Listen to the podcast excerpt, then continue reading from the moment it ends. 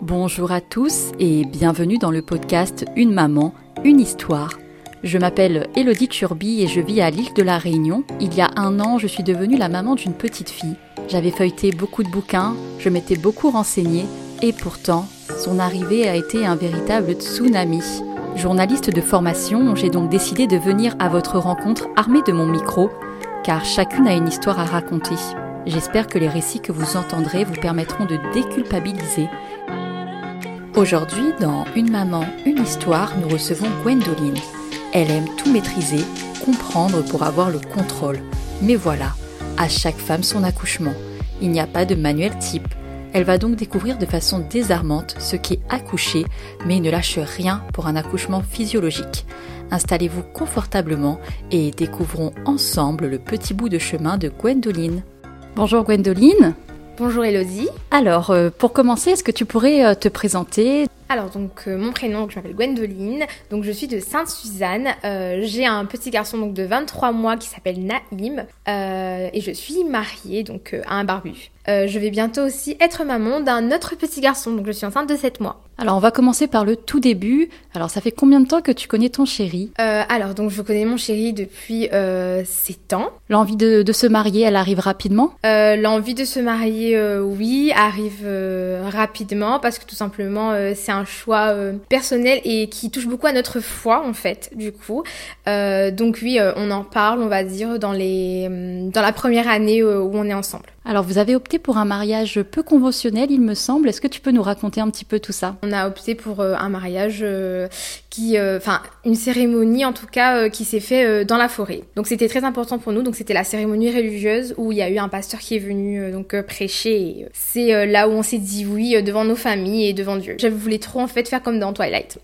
à partir de là, tu as créé ton compte Instagram ou c'était avant? En fait, j'ai créé mon compte Instagram donc qui s'appelait à l'époque la mariée rebelle avant euh, de me marier. Du coup, pour partager un petit peu les préparatifs du mariage et euh, pour parler de cette idée qui était euh, un peu bah, non conventionnelle et qui était, c'est vrai, bah, un peu vue bizarrement par nos proches. Ensuite, au bout de combien de temps tu tombes enceinte? Je tombe enceinte au bout de deux ans de, enfin, au bout d'un an et demi de mariage. Après, comme j'étais malade, là, par contre, bah, ça a ralenti aussi bah, notre envie d'avoir un bébé parce qu'on avait plus envie de guérison à ce moment-là plutôt que d'un bébé.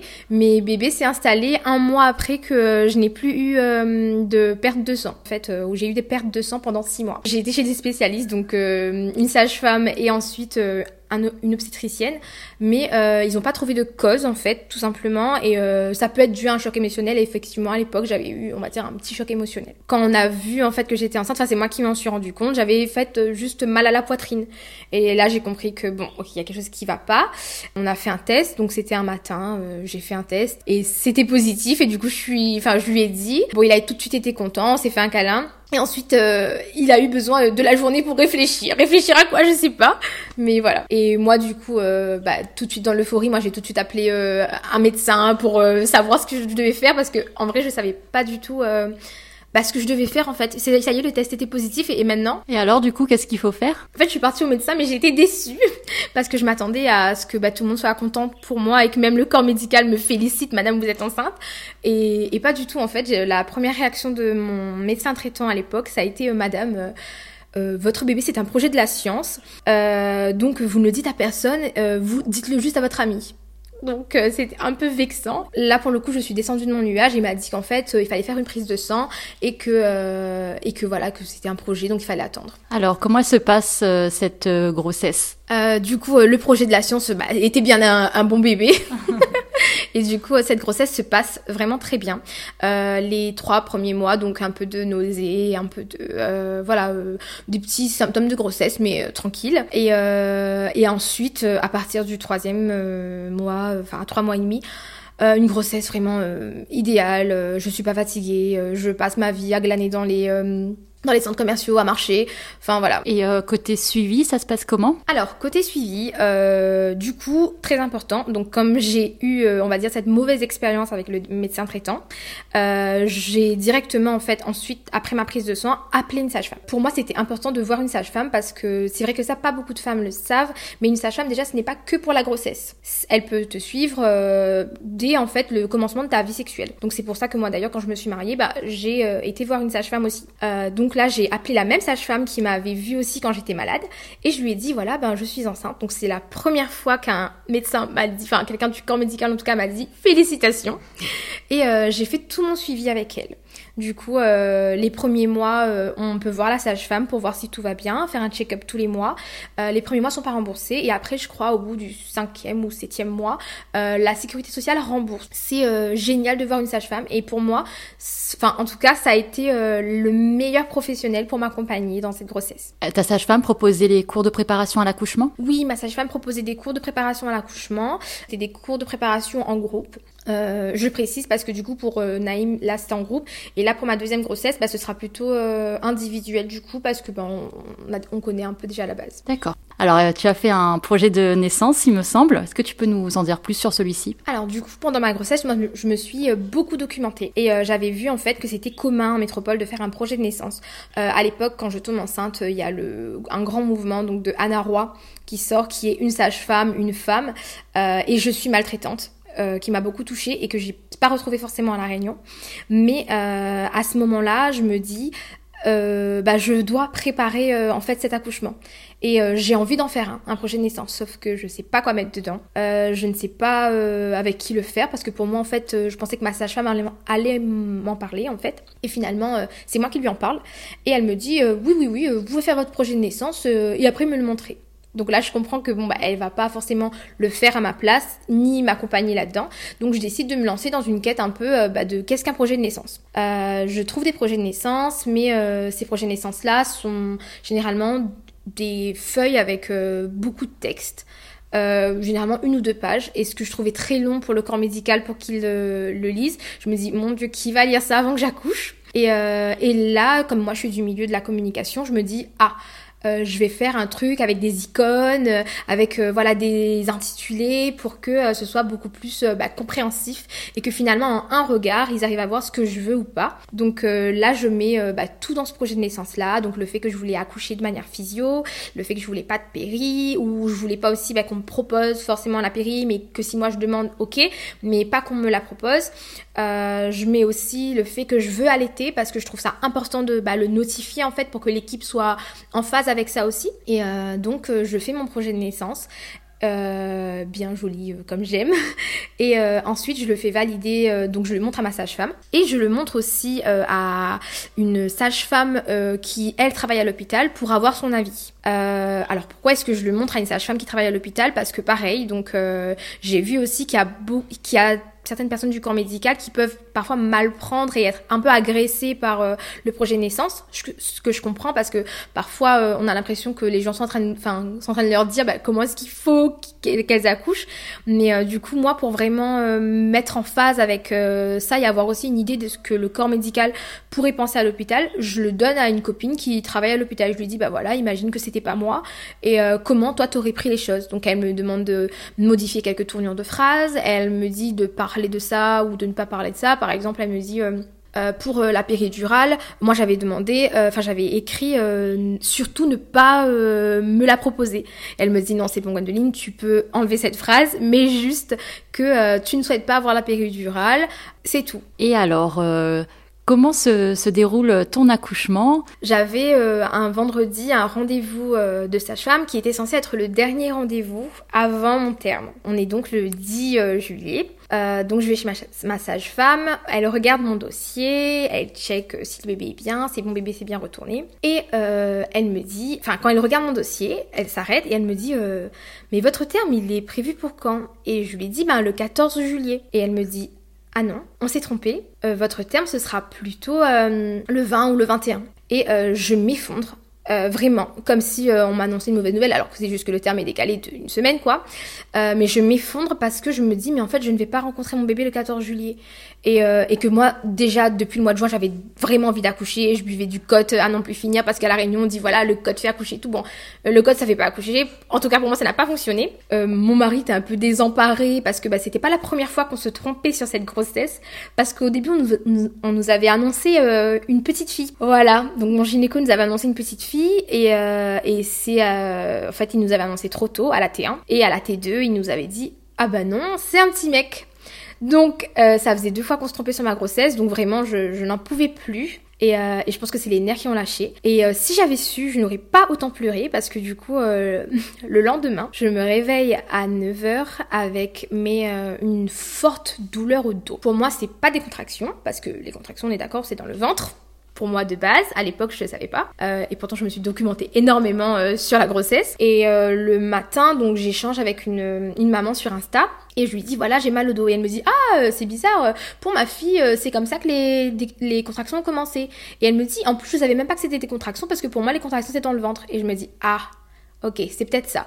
Mais j'y croyais moyen parce que la veille on m'avait dit que mon terme euh, était, enfin était encore plus loin. Donc et ensuite, euh, donc la journée continue. Euh, on prévoit même de faire un apéro le soir chez ma belle famille, de manger de grillades. J'avais trop envie de boire des Virgin Morito et bah, je dis à mon chéri, bah écoute, va faire les courses dans l'après-midi et achète tout ce dont on a besoin pour la soirée de ce soir. Donc à 15h30, je décide de me dire, ok, là j'ai toujours les douleurs de dos et j'ai l'impression que c'est un peu cyclique Genre que ça, il commence à avoir un espèce de rythme qui se forme. Donc je commence à regarder et euh, bon, là je joue l'application des contractions et euh, et là je me dis bon, ouais effectivement, on dirait que c'est un peu tous les 8 minutes, 10 minutes, mais bon c'est encore trop tôt. Euh, donc j'appelle une copine, donc ma super copine, la maman doctorante, donc qui sera après, enfin qui est déjà en fait ma marraine d'allaitement, donc qui elle avait allaité avant et qui qui est donc une amie très proche. et je, je l'appelle, je lui dis voilà j'ai mal au dos euh, qu'est-ce que je fais? Et elle, elle me dit,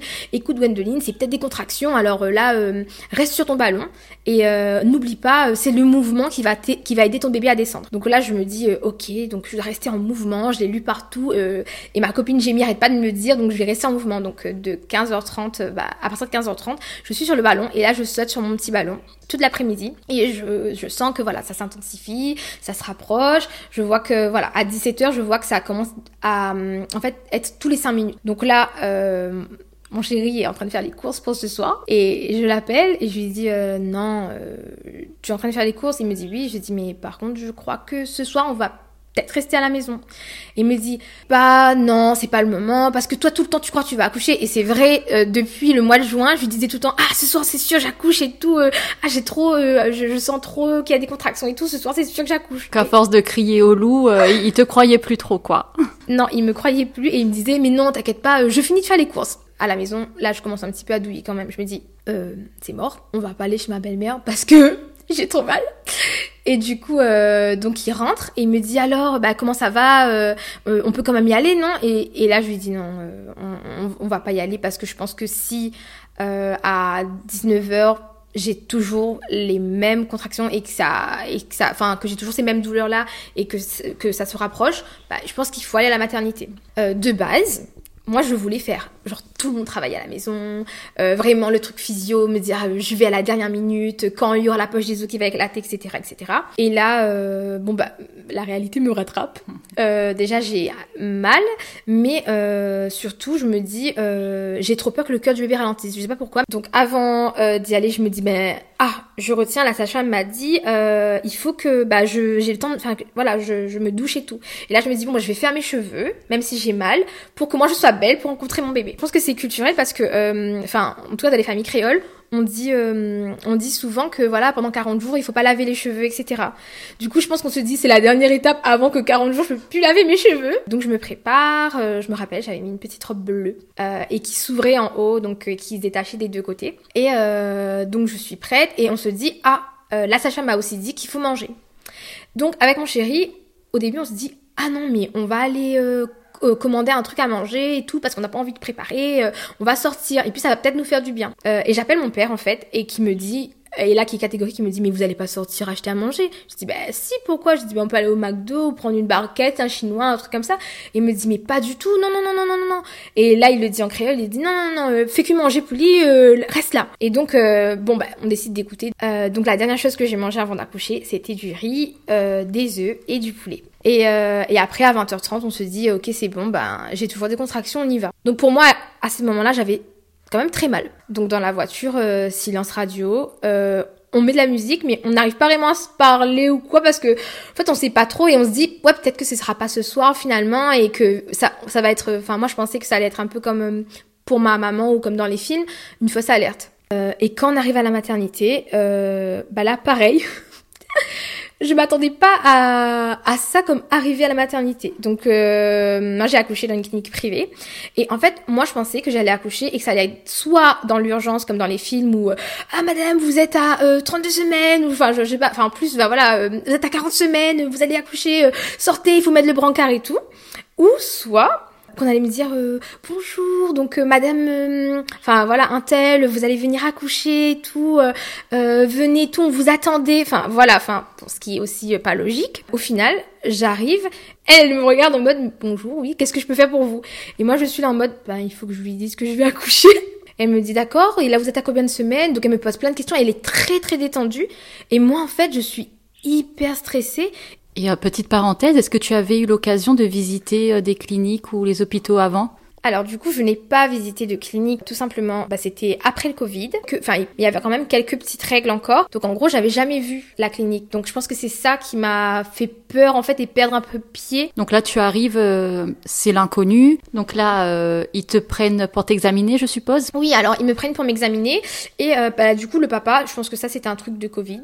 Le papa n'a pas le droit de venir avec moi en salle de bah, d'examen. Ou Moi, je pense que c'est pas par rapport au Covid. Je pense que les examens, ils le font. euh, euh, la, la femme seulement, euh, en tout cas, moi c'était mon cas aussi. En fait, je pense que le papa, pendant ce temps-là, il s'occupe des papiers administratifs et aussi d'aller prendre les sacs, de bien garer la voiture et, et il assure un peu le, le, le backstage, on va dire, euh, de l'accouchement. ce que tu dis là, ça fait sens parce que il se trouve qu'en fait, ben, personne en fait n'est parti. enfin, du coup, ils ont pas demandé à mon mari de m'enregistrer pendant ce temps-là. Donc lui, il a attendu dans la salle d'attente et que j'ai dû m'enregistrer une fois que j'avais déjà été dans la chambre de travail. Du coup, voilà. Donc euh, l'auscultation se fait. Donc moi, il faut savoir que j'étais ouvert déjà à 1 pendant un mois. Et c'est pour ça en fait que je pensais que j'allais accoucher très vite. Et donc avant la fin du mois de juin. Mais pas du tout. Donc euh, mesdames si vous m'écoutez euh, vous pouvez être ouvert à un pendant un mois et ne pas accoucher euh, vite. Du coup euh, donc elle me recontrôle et enfin elle me contrôle la dame pardon. Et elle me dit euh, je suis ouvert à un et demi. Donc là déception bah, vraiment déception. Je me dis bah en fait euh, tout ça pour euh, un demi centimètre euh, qui était déjà ouvert à un centimètre enfin voilà. Et ensuite elle me dit mais par contre euh, bah ça se voit que le col se, se raccourcit et tout. Alors dans ma tête euh, tout ce qu'elle dit col machin et tout je visualise pas hein. Euh, elle me dit euh, voilà il faut maintenant euh, aller marcher un petit peu et revenir après pour euh, bah, réexaminer et voir ce qu'on fait. Euh, donc là on sort euh, et on va marcher. Et on a marché marché marché. Et là j'ai appelé aussi bah du coup mon ami euh, Jamie pour lui en parler pour lui dire que voilà bah j'avais des contractions que ça commence à s'intensifier que je commençais vraiment à avoir vraiment plus mal. Et je me rappelle avant d'aller euh, re, euh, revoir euh, la dame pour qu'elle me réausculte une deuxième fois je croise une dame qui avait vraiment un ventre beaucoup plus gros que le mien et, et qui et qui marchait en fait mais d'un pas tranquille. Et moi je lui dis ah vous, vous allez accoucher? Elle, elle me dit oui oui et je lui dis bon courage et elle avance elle continue à marcher tranquillement. Et moi j'étais là et là, je regarde mon mari, je lui dis, pourquoi je lui dis bon courage? C'est moi qui ai besoin de courage, regarde, elle, elle est trop tranquille. Et euh, au même moment, la dame, elle se retourne et elle me dit, euh, non, mais madame, c'est mon troisième, donc euh, j'ai l'habitude maintenant. Euh, et je pense qu'en fait, ce que je cherchais, c'était un peu de, de réconfort. Et, et, et du coup, après, bah là, je suis partie voir euh, pour la deuxième auscultation. Et là, effectivement, bah, j'étais ouvert, euh, attention, à deux. Au bout de euh, ouais une heure de une heure de marche à deux, mais elle m'avait dit voilà c'est bon madame là par contre votre col il est effacé effectivement on va vous garder. Quand je suis rentrée à l'entrée j'ai donné le fameux euh, projet de naissance et là du coup je demande à la sage-femme je lui dis bah voilà euh, dans mon projet de naissance j'avais demandé euh, si euh, la salle physiologique euh, était libre euh, sa nature était libre est-ce que euh, elle est libre? Et elle me regarde et me dit oui oui oui elle est libre bah on l'a prévu pour vous du coup parce que bah pour l'instant personne ne la ne la voulait avant vous donc là on, on l'a prévu pour vous donc là je me dis grâce infinie. C'est bon, j'ai la salle nature, c'est bon, le travail va commencer. Je vais peut-être accoucher ce soir. On se dirige vers la salle nature. Attention, là, ça va être très drôle. Là, je découvre euh, la salle nature que bah, j'ai vue seulement en photo parce que du coup, bah bien sûr, hein, franchement, tous les deux, trois jours, j'allais revoir comment était la salle nature comme j'avais pas pu visiter. Quand on arrive, donc euh, bon bah je suis pas déçue. Euh, Il y a un nid vraiment un, énorme lit rond euh, au milieu. Euh, Il y a des petites toilettes et une petite, un petit côté un peu salle de bain euh, à l'entrée. Quand je m'avance dans la chambre, je vois la super grosse baignoire bleue et, et je me dis euh, waouh, c'est c'est comme sur les photos et c'est trop magnifique. La lumière était tamisée et tout. Enfin voilà.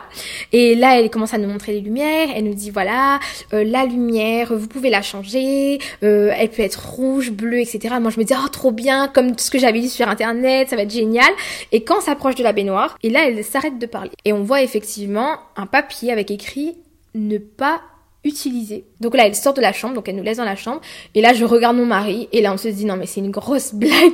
Déjà, on a eu la scène nature, c'est super, mais on peut pas utiliser, et genre, ils sont pas au courant. Et, et donc, elle revient dans la chambre, euh, toute gênée, et elle nous dit, euh, ben alors, euh, euh, non, ce sera pas possible d'utiliser la baignoire, par contre. Et là, je lui dis, mais madame, quand on est passé dans les couloirs, j'ai vu que dans les autres salles de, travail, il y avait des baignoires. Voilà, est-ce que dans vos autres salles, il y a une possibilité d'avoir une douche, enfin d'avoir une douche ou une baignoire? Parce que dans ma tête, je me disais, il me faut de l'eau chaude parce que je l'ai lu partout et que si j'ai pas d'eau chaude, bah je peux pas coucher. En fait, pour moi, mon accouchement physio n'est pas possible. Et donc je suis prête là renoncer à la salle nature et à aller dans une salle euh, normale, mais euh, d'avoir accès à de l'eau chaude. Et elle nous dit, mais en fait, euh, le problème d'eau concerne tout le couloir. Et là, on se dit, bon, bah, on va faire avec, quoi. Et là, là par contre, c'est vraiment la descente émotionnellement. Mais après, j'ai mon côté optimiste qui reprend le dessus. Je me dis, non, allez, ça va être difficile, mais ton corps est fait pour accoucher. Donc, je m'auto-encourage et je me dis, allez, ça va aller et tout. Euh, mon chéri est là, euh, on va pouvoir accoucher tranquillement. Ce sera dur, parce que moi, j'associe l'accouchement à la douleur, du coup. Pour moi, voilà, pour moi, la femme accouchera dans la douleur. C'est ok, je valide ça. Mais au moins, c'est une douleur pour une bonne chose à la fin. Et je me dis qu'après, ben, une fois que bébé sera là, je vais oublier cette douleur-là et ce sera que du bonheur. On se met un peu dans ce mood-là. Donc la sage-femme sort de la chambre et là, elle revient. Et là, ça prend tout son sens, ce que tu disais tout à l'heure.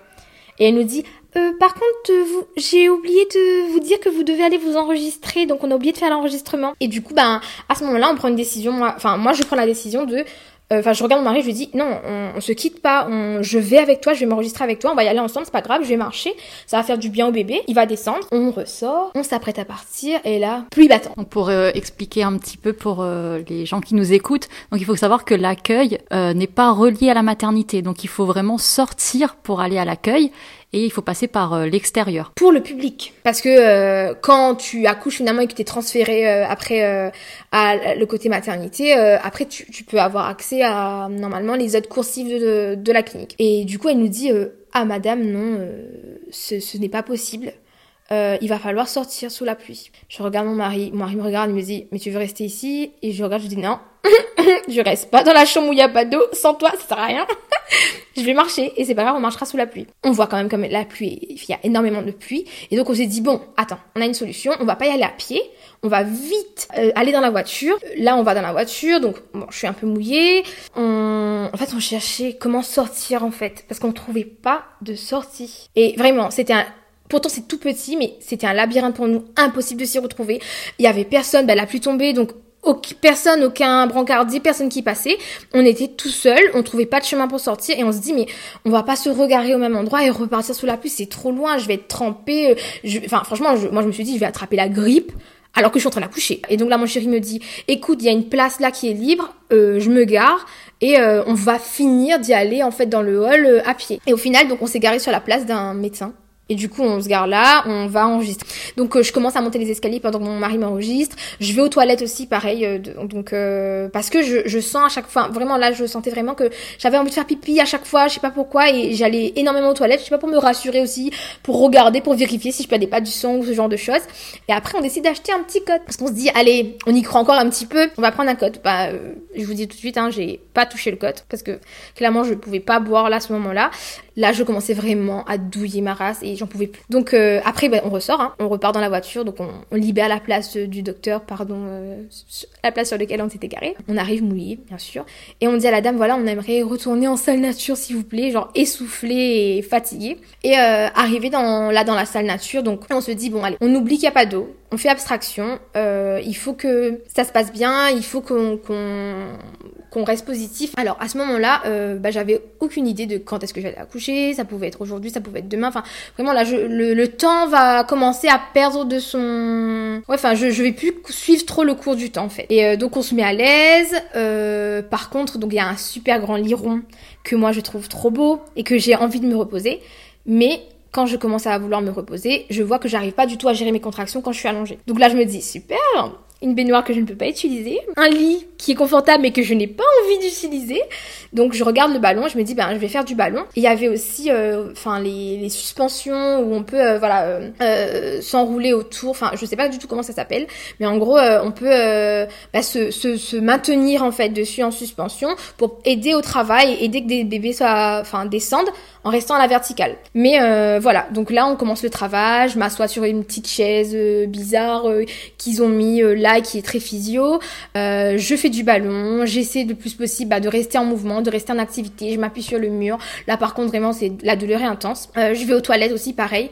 Donc moi j'ai une on va dire que ma maman quand elle a accouché, elle avait pas fait pipi pendant son travail. Et donc quand elle a dû accoucher, on lui a mis une, sonde urinaire. Et je me rappelle depuis que bah, qu'elle me parle de son accouchement, même depuis que je suis jeune, elle me dit voilà, on m'a mis une sonde urinaire pour toi. Ah, c'était trop horrible et tout. Donc dans ma tête, mon objectif c'est de ne pas avoir de sonde urinaire. Donc je me dis il faut aller aux toilettes au maximum. Donc là, malgré les douleurs, tu te dis toujours, euh, je vais euh, accoucher sans péri. Malgré les douleurs, alors attention, là ça fait pas longtemps que j'y suis dans la salle de nature, je, vais je me dis toujours, je vais accoucher sans péri. Sauf que là, euh, la douleur vraiment s'intensifie, j'en peux plus, je suis sur les toilettes, je pleure, j'ai du sang qui commence à couler et tout, et, mais ça va, j'avais lu que c'était normal et que ça voulait dire que bah, le travail avance, etc., que ça me rapprochait de mon bébé. Et vraiment, je m'appuie sur le lavabo, je m'appuie sur le mur, je m'appuie sur le ballon, je m'appuie sur le lit avec mon chéri à côté qui dort et qui ronfle. Et à un moment donné, vraiment, la douleur est trop vive. Et là, je, je, je prends mon mari, je le saisis, mais je le serre et je dis... Oh non réveille-toi, j'ai trop de contractions, j'en peux plus, il faut, il faut les appeler parce que j'ai je, j'ai besoin qu'on vérifie en fait ce qui se passe. Et les sages-femmes, entre-temps, pareil pour moi, elles revenaient en fait pour voir comment ça se passait. Pas du tout en fait. En même temps, je voulais un accouchement physio, donc généralement les sages-femmes ne viennent pas trop. Et à un moment donné, donc une sage-femme arrive, euh, elle me dit euh, voilà, euh, ça va? Et je lui dis bah non, en fait, ça avait vraiment mal. et là, mais là, je disais que cette voix-là, pendant le moment, c'était vraiment une espèce de voix grave que j'avais. Je disais non, madame, ça va pas. voilà. Et je lui dis ça fait vraiment très mal. J'aimerais vraiment qu'on vérifie mon col. Et elle me dit non, mais écoutez, la sage-femme qui s'occupe de vous, elle est pas disponible. On a beaucoup d'accouchements ce soir. on a beaucoup aussi, ben, on a une césarienne en urgence, donc ça va être compliqué. Donc elle va venir plus tard. Et euh, donc là, je fais ok, d'accord, bah, euh, dites-lui dès qu'elle peut, s'il vous plaît, euh, bah, qu'elle vienne et tout pour vérifier mon col. Il faut que quelqu'un vérifie mon col. Et j'ai vraiment cette sensation-là. Je lui dis, mais il faut vérifier mon col. donc la sage-femme finit par venir et vérifier mon col. Donc je suis ouvert à 3. À ce moment-là, vraiment, là, je commence vraiment à rentrer dans une grosse phase de désespérance. Je me dis, mais c'est une grosse blague. Je suis ouvert que à 3. L'accouchement physiologique, sans péri, commence à s'éloigner tout doucement de ma tête. Et je me dis, non, ça va pas le faire, euh, je vais pas pouvoir y arriver. Je, je commence à pleurer et tout. Genre, euh, je, je, touche mon ventre et je, je parle à mon bébé. Je lui dis, oui, tu sais, euh, Naïm, parce que du coup, on l'appelait déjà par son prénom. Nos familles ne connaissaient pas son prénom, mais nous, on l'appelait déjà par son prénom. Je lui dis, Naïm, tu sais, tu vas être enfant unique, je pense, parce que clairement, maman va pas recommencer c'est ça. Je souffre trop. Et euh, bon, là, je suis enceinte de 7 mois du deuxième. Donc, je décide de rappeler euh, une sage-femme. Donc là, il doit être 23h30 à peu près. Et elle me dit, oui, madame, qu'est-ce qu'il y a encore? Mais un peu sur un ton agacé. Après, j'ai compris, il était minuit, mais bon, quand même. Et, et, je lui dis, euh, madame, euh, vraiment, mais désespérée, je lui dis, madame, ça va pas, euh, j'ai vraiment beaucoup trop mal, ça me fait trop mal et tout. Et elle me dit, oui, madame, mais c'est normal, vous êtes en train d'accoucher. Je lui dis, oui, mais là, il faut qu'on vérifie mon col. Et elle me dit, non, madame, vous voulez accoucher physiologiquement, enfin, vous voulez un accouchement physio, bah, on va pas vérifier votre col tout le temps. là, madame, si vous êtes à 3, et, et là, elle me dit, si vous êtes à 3 et vous avez mal comme ça, bah, la madame, il faut mettre la péri, hein. Et là, mon mari, heureusement, parce que moi, j'avais pas la force de lui la regarde et lui répond mais assez euh, bah, sèchement, bah justement madame, là on envisage la péri en fait, c'est pour ça qu'on vous appelle. Madame lui dit madame mais euh, jusqu'à quand on peut mettre la péri Parce que pareil, là je me dis attention, tu voulais accoucher sans péri, mais si tu vas accoucher avec la péri, t'as une espèce de deadline sur ta tête. Elle me dit madame, ben il faut être, c'est jusqu'à 7 que vous pouvez mettre la péri. Après c'est plus possible. Et là, je lui dis, d'accord, ben, faites vérifier mon col, comme ça on installe la péri, parce que là, c'est pas possible. Donc, je, vraiment, je pleure. Et à partir de là, donc, on, va attendre que la sage-femme revienne. Et vraiment, par contre, là, c'est une attente, mais infernale. Je, vraiment, je suis désespérée. Là, je suis certaine que je vais prendre la péri. Tu es déçue à ce moment-là de, de te dire que tu vas prendre la péri Franchement, je suis résignée et je me dis, euh, en fait, dans ma tête, je me dis, je vais avoir la péri, donc je vais pouvoir dormir. Donc, je me disais, écoute, Gwendoline, vaut mieux prendre la péri et accoucher et être encore vivante plutôt que de, de tenter à faire un truc physio et finalement bah, de ne pas avoir de force quand il faut pousser. Hein. La sage-femme qui devait me sculpter arrive. elle me dit alors madame vous voulez mettre la péri c'est ça? Je lui dis ben oui madame parce que là j'ai trop mal j'en peux plus. je lui dis mais je veux que vous vérifiez mon col s'il vous plaît parce que jusqu'à là voilà personne n'avait encore vérifié et là elle me dit madame bah, vous êtes à 5. Et là en fait à ce moment-là donc j'étais dans la phase de désespérance et je savais pas encore ce que c'était. Donc vraiment une phase où voilà là on pense qu'on est plus on est plus capable que notre corps est plus capable on n'en peut plus et bah, comme son nom l'indique on désespère. Et elle me dit bah vous êtes à 5. Et moi en fait à ce moment-là bah, il y a deux manières de le voir. Soit on voit le verre à moitié plein, soit on voit le verre à moitié vide. Moi je l'ai vu à moitié vide. Moi, je me suis dit, non, attends, là, tu as 5, mais donc pour arriver encore à, à 10, mais il faut encore 5. Donc, imagine, c'est toujours la même douleur pour arriver à 10, mais je dis, mais là, jamais je vais mourir, en fait. Imagine, c'est le même temps. Et donc, je lui dis, non, bah écoutez, madame, euh, moi, là, je vais mettre la péri parce que j'ai trop mal, j'arriverai. Et elle me dit, écoutez, ben très bien, ben on va aller en salle d'accouchement. Alors là, je vous avoue que je déchante encore, parce que je me dis, mais pourquoi elle m'emmène en salle d'accouchement? Pour mettre la périmie. Moi, je veux dormir en fait. En cet accouchement, je vais pouvoir dormir. On a le droit de dormir là-bas. Enfin, c'était c'était un peu ça ma, ma question. Sauf que sur le coup, bon bah, on pose pas de questions hein, aux, gens du corps médical. Enfin, il y a peut-être des d'autres personnes qui peuvent. Moi, je suis comme ça. Moi, quand on me dit faire quelque chose, bah je fais. Du coup, euh, en fait, ça me surprend parce que euh, te connaissant, euh, tu es très dans le contrôle. Tu t'es beaucoup renseigné. Et là, quand on te dit on descend en salle d'accouchement, pour toi, tu tu visualises pas du tout. Bah en fait, non, je visualise pas. Je sais pas c'est quoi les procédures. Donc c'est pour ça que moi, rien me déstabiliser en fait. Et face au corps médical, clairement moi, je deviens, même si j'ai énormément de caractère, je deviens la personne qui ne dit plus rien. Elle me demande à ce moment-là, oui, madame, vous voulez y aller. Mais par contre, elle était très gentille, hein, euh, là, il n'y a pas de problème. Hein. Elle, me demande, madame, vous voulez euh, une chaise roulante et tout pour aller euh, à la salle d'accouchement ou vous voulez marcher? Et je lui dis, mais est-ce que c'est loin? Elle me dit, non, non, c'est pas très loin, c'est là au bout du couloir. Je lui dis, bah écoutez, non, je vais marcher, ça va faire descendre mon bébé. Et donc là, j'ai encore un petit peu d'espoir. Je me dis, non, je vais marcher, comme ça au moins mon bébé va descendre et tout, ça va l'aider parce que chaque mouvement rapproche le bébé encore enfin, de, de la naissance et du moment de la rencontre et tout. Donc euh, je me dis, euh, bah allez, euh, fais-le encore un petit peu et, et après tu auras la péri, tu vas dormir. Ça a été très long ce couloir, donc je me suis arrêtée plusieurs fois à chaque contraction et je, mais je, je par contre, je poussais des cris graves. Ça aussi, je savais pas. Moi, quand je, j'avais vu ça une fois dans une émission, je crois à la maison des maternelles, où elle, elle disait la dame, oui, on peut avoir, on peut mettre des sons graves ou chanter et tout. Et moi, je disais, mais n'importe quoi. Genre, qui va chanter, qui va mettre des sons graves, ça fait trop honte et tout, c'est mort. Moi, je bien crier et tout quand je vais pousser, mais pas ça. Les sons graves, c'est, c'est, c'est mort. Et en fait, si, si, depuis que j'étais en travail, je faisais que des sons graves, ma voix était hyper rock, j'étais là, oh, mais vraiment un truc trop moche. Et là, deux salles, deux ambiances. Moi, je pensais que la salle nature et tout, ça allait être hyper cocooning, que j'allais me sentir au plus au chaud, alors que finalement cette salle nature, elle, m'a paru quand même très froide. Et, euh, et quand j'arrive dans la salle d'accouchement, j'ai la sage-femme en fait qui va me faire accoucher. Pareil à ce moment-là, j'ai aucune idée de combien de personnes vont être là pour m'accoucher. Pour moi, j'ai dans ma tête un peu les images de baby boom où il y a 1000 personnes, des euh, stagiaires, etc., etc. Alors que là, il y a une petite femme qui vient me voir, qui me dit bonjour madame, je suis la sage-femme qui va vous faire accoucher. Euh, et vraiment, mais une voix, mais douce. Et j'ai l'impression qu'à ce moment-là, quand même, la douceur de la voix de cette femme euh, est en train de rendre le moment plus doux. Euh, j'ai toujours mal, hein. Je fais toujours des sons très graves. Mais elle, a vraiment cette voix qui va m'apaiser, en fait. Donc elle me dit, écoutez, installez-vous. on va attendre pas que l'anesthésiste arrive parce que, ben, du coup, il y a beaucoup de monde ce soir. Et l'anesthésiste va peut-être pas arriver. Et pareil, donc, et, et, là, dans ma tête, je me dis, mon Dieu, l'anesthésiste va arriver à quelle heure, Seigneur? Et là, je la regarde, je lui dis, Madame, j'espère que l'anesthésie va prendre du temps. Et elle me dit, bah écoutez, euh, là déjà vous gérez très bien. Donc elle m'encourage, comme l'autre sage-femme, elle me dit, non, non, non, vous gérez très bien. Euh, après je lui dis, oui, mais regardez, je crie trop et tout. Et elle me dit, non, non, non, vous gérez. Moi en fait j'avais peur bah, de, de, crier, de déranger. Il faut savoir qu'à l'époque, ma maman, elle me disait que, euh, oui, ben ah oui, à l'accouchement, tu peux pas crier comme ça parce que, ah bah Naïdiaou, enfin, ah, arrête de crier, madame. Et du coup elle me dit, non, non, non, vous faites très bien, ne vous inquiétez pas. Et du coup là, je m'allonge sur le lit et je lui dis, bah écoutez madame, euh, avant que le nécessaire et tout, bah regardez quand même euh, mon col. Et elle me dit oui, bah je vais vérifier votre col. Et je lui dis, je lui dis parce que aussi je sens que ça pousse quand même. Je, enfin j'avais tellement mal que finalement euh, quand j'étais dans la salle nature, j'étais pas dans ce côté est-ce que je sens que ça pousse ou pas? J'étais tellement dans la douleur, dans vraiment ce côté, enfin ce côté sombre hein, du travail. Et là avec elle, je lui dis non mais en fait on dirait que je sens que ça pousse. Et elle regarde. Et là donc et je suis assise. bon c'est là c'est la première fois que je me retrouve sur un vrai lit euh, d'hospitalisation, on va dire, avec l'étrier et tout, mais les gens en haut. Alors que moi, euh, bah, tout le long là, j'ai pas encore euh, été là-dedans. Et finalement, je trouvais que mon accouchement était pas très médicalisé. Et là, ça, ça me fait peur quand même de voir l'étrier, etc. Mais je me dis, allez, Gwendoline, là, il faut y aller parce qu'il faut qu'elle le vérifie. Et elle vérifie mon col, et là, il y a un grand silence. Et après, elle, elle relève la tête. Et vraiment, d'une voix douce, elle me dit, Madame, je regarde, je fais, oui. Et elle me dit, Madame, vous êtes ouvert à 8. Et elle me dit, vous avez vu, vous allez pouvoir euh, réaliser votre projet. Et là, quand elle dit, vous allez pouvoir réaliser votre projet, je me dis, oh, elle a lu. Elle l'a lu. Et, vraiment, c'était une, une espèce de joie. Bon, j'avais quand même mal, mais euh, vraiment une joie où je me dis, mais elle l'a lu en fait. Donc ça sert de faire un projet. Elle l'a regardé et elle l'a pris en compte. Et là, elle me dit, et là, elle commence à me, bah, me décrire mon projet en fait. Elle me dit, voilà, j'ai vu votre projet.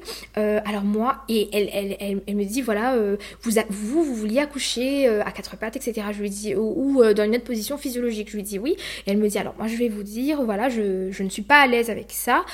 par contre, si vous laissez sur le côté, c'est physio aussi. Et moi, je suis très à l'aise avec ça. c'est ok, on pourra essayer.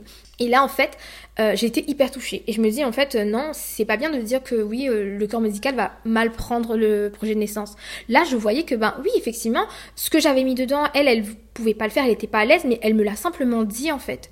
Et, et on y a eu une vraie discussion. Et là, on là, je me suis dit, ok, je suis écoutée en fait pour cet accouchement-là. Donc là, mon, mental aussi a changé. Je me suis dit, ok, d'accord, elle, euh, elle a lu mon projet, elle sait ce que je veux et elle m'encourage même là à aller dans ce que je veux.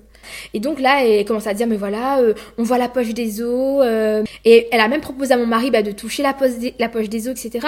Elle m'a même proposé à moi de toucher, donc c'est vraiment une texture bizarre, hein, un peu comme du blanc de poulet. Enfin, à ce moment-là, je me mets sur le côté en fait pour accoucher de manière physio comme je voulais. Sauf que sur le côté, quand je commence à pousser, je vois que non, ça le fait pas. Euh, j'ai plus assez de force en fait. Voilà, ça depuis 15h30 que je suis sur le ballon. Et là, je dis non, euh, j'y arriverai pas. Et je, regarde la sage-femme, je lui dis madame, par contre, je n'arriverai pas à la pousser sur le côté. Et je lui dis non, écoutez, je vais revenir dans la position gynécologique normale. Elle a éclaté la poche des os avant, avant que j'accouche. Alors pour le coup, moi j'avais un espoir qu'on bébé naisse coiffé avec sa poche, mais après elle me l'a expliqué aussi, donc ça c'est bien, c'était dans la discussion, elle m'a dit non mais voilà, euh, euh, je vous avoue que bah, là je vais percer votre poche des os, j'ai pas forcément envie qu'elle m'éclate dessus. Donc là au moment où elle l'éclate, bon ben franchement moi j'ai mal, euh, je perds pied à ce moment-là où je crie, mais vraiment je jure. Et à un moment donné aussi, je lui dis à la sage-femme, je lui dis mais madame, mais j'entends personne, enfin j'entends personne crier. Et elle me dit madame c'est normal vous êtes la seule à accoucher sans péri ce soir. Je dis, ah d'accord, je dis, mais ça allait être bien côté. Et euh, bah, je crois en deux, enfin ouais, trois ou quatre poussées. Moi, j'ai pas vraiment compté le nombre de poussées. Ça, c'est les trucs que j'aimerais bien retenir pour ma deuxième grossesse, parce que là, je, ouais, je sais pas du tout combien de poussées j'ai fait. oui, je pousse, je pousse, et, quand elle éclate la poche des os, déjà, je sens un truc hyper chaud. Et après, donc, je me rappelle que je jure, mais vraiment à la mort. Désolée pour toutes les personnes qui m'ont entendu ce soir-là, mais jure. Et, et je sens par contre, à un moment donné, mon bébé sortir. Et là, vraiment une chaleur, mais enveloppante. Je pense qu'il n'y a, y a pas de sensation qui est comparable à, l'accouchement et ce moment de délivrance, en fait. Il l'appelle comme ça. Et là, elle prend le bébé et euh, elle, me, le met euh, dessus au final. Et, là, c'est un moment magique où vraiment, ouais, on en a pesanteur, en fait. Ouais, j'ai une grosse émotion. Enfin, là, même j'en parle, ouais. C'était magique au final. Et c'est sur cette douce note que se termine l'accouchement de Gwendoline. Dans le prochain épisode, nous découvrirons la suite de son histoire, comment s'est déroulé son allaitement, son postpartum et sa deuxième grossesse. N'hésitez pas à vous abonner et à me suivre sur les réseaux sociaux pour ne pas manquer la deuxième partie de cet épisode. Je vous remercie pour votre écoute et je vous dis à très vite